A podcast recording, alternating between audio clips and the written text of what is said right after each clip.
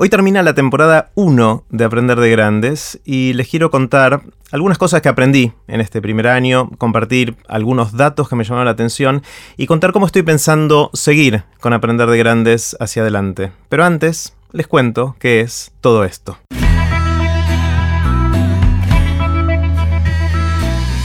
Esto es Aprender de Grandes, el podcast donde comparto lo que aprendo mientras intento aprender durante toda la vida y lo que converso con gente que admiro. Como saben, todo empezó con un auto regalo de cumpleaños en marzo y durante 2016, en esta primera temporada, tuve conversaciones con 27 personas que admiro, un lujo total. Tuve también el lujo de que la genia de Diana Wang me entrevistara a mí en el episodio más, largo, que duró como tres horas. Hice también cuatro episodios en los que reflexioné sobre algo que fui aprendiendo en el camino.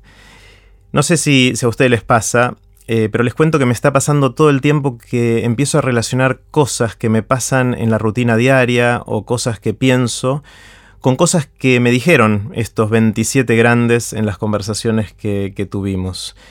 También estoy encontrando un montón de patrones y paralelos entre las distintas conversaciones. Les anticipo algunos de estos patrones. Por ejemplo, me asombra mucho la cantidad de veces eh, que se mencionan cómo pequeños cambios pueden tener un gran impacto. Eso surgió en, al menos cinco o seis de las conversaciones que tuve, pero seguramente en muchas más.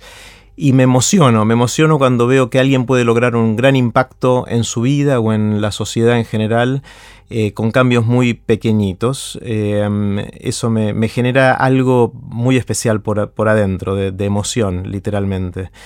Eh, también veo muchas conversaciones en las cuales eh, hablamos sobre cómo encender la pasión sobre algo para toda la vida, que se aplica para chicos y, para grandes, y que cada vez tengo más la sospecha de que es probablemente lo más importante que podemos hacer en el sistema educativo.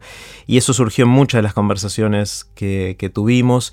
Hago mucho o vuelvo mucho a pensar en las conversaciones sobre qué nos hace cambiar de opinión, qué, hace que cambiemos de opinión sobre, sobre, algo, que es una de las preguntas que hago mucho en el, bombardeo final de preguntas a, mis invitados.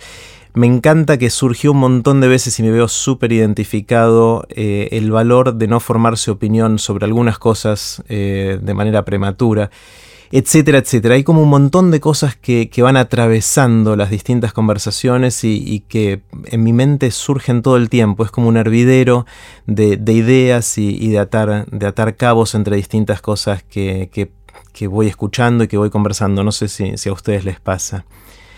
Cuando empecé con todo esto, en, en, marzo de 2016, me regalé a mí mismo este año de conversar con gente que admiro para ver si podía seguir aprendiendo. Y la verdad es que me hice adicto.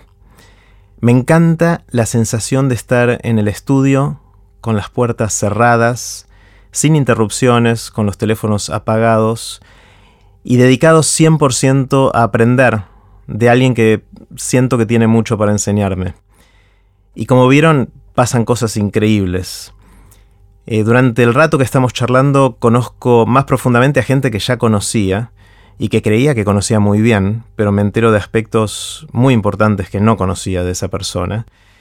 Y también de gente que conocía menos y que los conozco eh, en un rato conversando mucho más de lo que creo que podría conocerlos en meses de interacciones más comunes, más normales, como las que tenemos todos los días.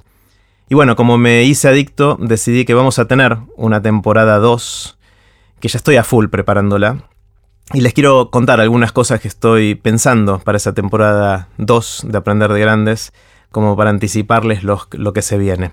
Primero es que tengo una lista de más de 50 personas con las que ya me estoy muriendo de ganas de tener conversaciones, así que lo que primero pienso es que hay aprender de grandes para rato, por lo menos hay, muchas conversaciones interesantes que quiero tener y que todavía no tuve. También tengo ganas de volver a conversar con gente que ya conversé. Eh, siento que con muchos de los que ya conversé me quedé con ganas de seguir charlando y tengo muchas más preguntas para hacerles y muchas más cosas que, quiero aprender de ellos, así que prepárense porque va a haber alguna segunda conversación con, con más de alguno de los que ya escucharon. También voy a viajar, especialmente. Decidí que voy a viajar para grabar algunos episodios con gente que admiro y que vive en otros lugares del mundo, pero que tengo muchas ganas de, sentarme a conversar con ellos. Así que esperen eh, conversaciones muy interesantes, espero, eh, con gente de, otros lugares del mundo. Siempre van a ser en, español, por, ahora ese es el plan. Eh, también voy a hacer más episodios en los que reflexiono sobre lo que voy aprendiendo. Hice solamente cuatro de esos en la primera temporada pero sospecho que va a haber más de esos en, el futuro. Eh, también una cosa que voy a hacer en los próximos meses y hasta el comienzo de la temporada 2 es voy a volver a escuchar todos los episodios que grabamos hasta ahora y voy a seguir atando cabos entre las distintas conversaciones que tuvimos y estoy seguro de que eso va a generar algunos episodios de atando cabos. Y una cosa divertida que pasó, que varios me sugirieron, es de hacer algún episodio eh, con gente en vivo, con audiencia. Eh, no sé todavía si me animo y si con gente escuchando voy a poder mantener esa intimidad que en general genero o se genera en las conversaciones que tengo en, el estudio cuando hay más privacidad, pero quizás me tienta y haga algún episodio con gente, así que les voy a avisar y obviamente están todos invitados eh, a venir. La temporada 2 empieza en algún momento de marzo de 2017. Eh, todavía no tengo la, fecha exacta, pero estén atentos en, las redes sociales de, Aprender de Grandes. Voy a ir haciendo algunos adelantos y les voy a contar algunas novedades también eh, de cosas que están en la cocina de Aprender de Grandes y que creo que les van a gustar mucho, mucho. Les cuento algunos números de esta primera eh, temporada de, Aprender de Grandes. Eh, hasta el 21 de diciembre de 2016, los episodios de Aprender de Grandes fueron reproducidos 237.000 veces. A mí no, no, me entra, o sea, me cuesta pensar en 237.000 veces que fueron escuchados los episodios, que es espectacular. Obviamente la mayoría en Argentina, el 72% de esas reproducciones fueron de gente que está en la Argentina. Eh, el segundo país es México. Eh, me, asombró eso. Casi el 10% de las reproducciones fueron en México. Después viene Estados Unidos con un 5%, España con un 2%. Y después siguen Colombia, Uruguay, Francia, Chile, Perú, Brasil, Guatemala y Ecuador.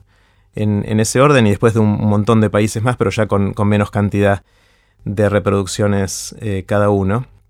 Hice también, no sé si se acuerdan, una encuesta eh, que contestaron 353 personas, eh, todos oyentes de, Aprender de Grandes, y les preguntaba, entre otras cosas, en qué instancia escuchan Aprender de Grandes. Me da mucha curiosidad, quería imaginarme cómo la gente escucha Aprender de Grandes, en qué momento. Y resulta que el 20% de la gente dice escuchar Aprender de Grandes mientras trabaja, a veces solo, a veces acompañado. El 14% le dedica tiempo exclusivamente a aprender de grandes, es decir, lo escucha mientras no hace otra cosa, se enfoca 100% en aprender de grandes mientras lo escucha. El 13% mientras maneja, hay un montón de gente que, me escribe que está esperando con ansias que haya mucho tránsito para llegar al trabajo porque tiene ganas de escuchar aprender de grandes. Eh, hay un 10% que lo escucha cuando va a caminar o a correr, un 9% en transporte público, 7%, este me asombró mucho, un 7% mientras cocina.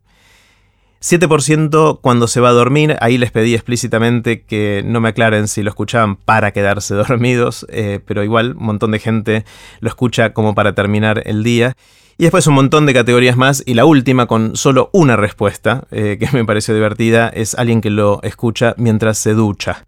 Eh, no sé bien muy bien cómo hace, pero parece que es otra opción también. Para los más techis, los más tecnológicos, les cuento en qué tipo de dispositivos la gente escucha Aprender de Grande según la encuesta.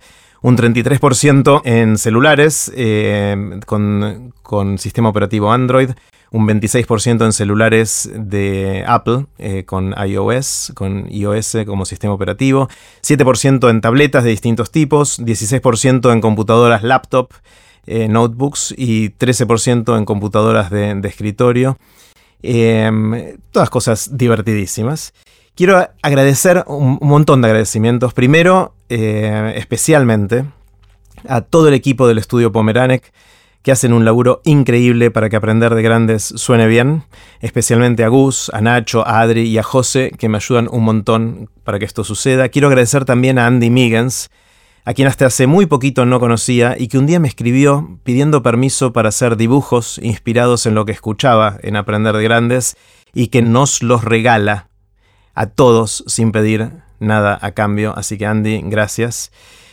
Gracias a todos los que escuchan y también a los que comentan, a los que dicen cómo los impactó cada uno de los episodios, a los que me dan sugerencias por email, en las redes sociales, completando encuestas, al que me cuenta que escucha Aprender de Grandes cuando maneja solo cruzando la Patagonia, al que aprender de grandes le cambió el camino al trabajo en México, a la que escucha aprender de grandes con su hijo de 8 años, que sabe de memoria lo que digo en la introducción de cada episodio, a la familia que debate los episodios de aprender de grandes en la cena, a los muchos que lo escuchan en pareja, a los que finalmente bajaron de peso porque aprender de grandes los impulsó a ir a correr y ya correr no es un esfuerzo porque el, tiempo les pasa volando escuchando algún episodio.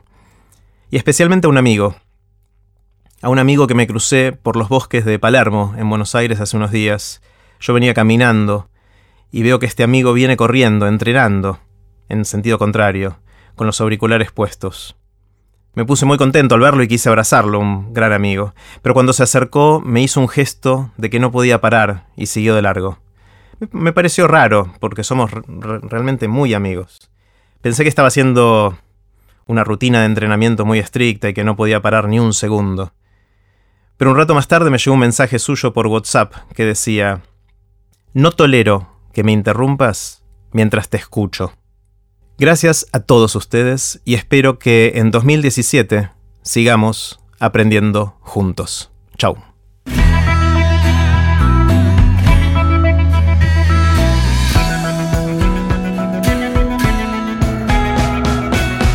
Recuerden que pueden suscribirse para no perderse ningún episodio de Aprender de Grandes en aprenderdegrandes.com. Los espero en el próximo episodio de Aprender de Grandes, cuando les cuente lo que aprendo en mis intentos por seguir aprendiendo durante toda la vida y en las conversaciones que tengo con gente que admiro. Chau.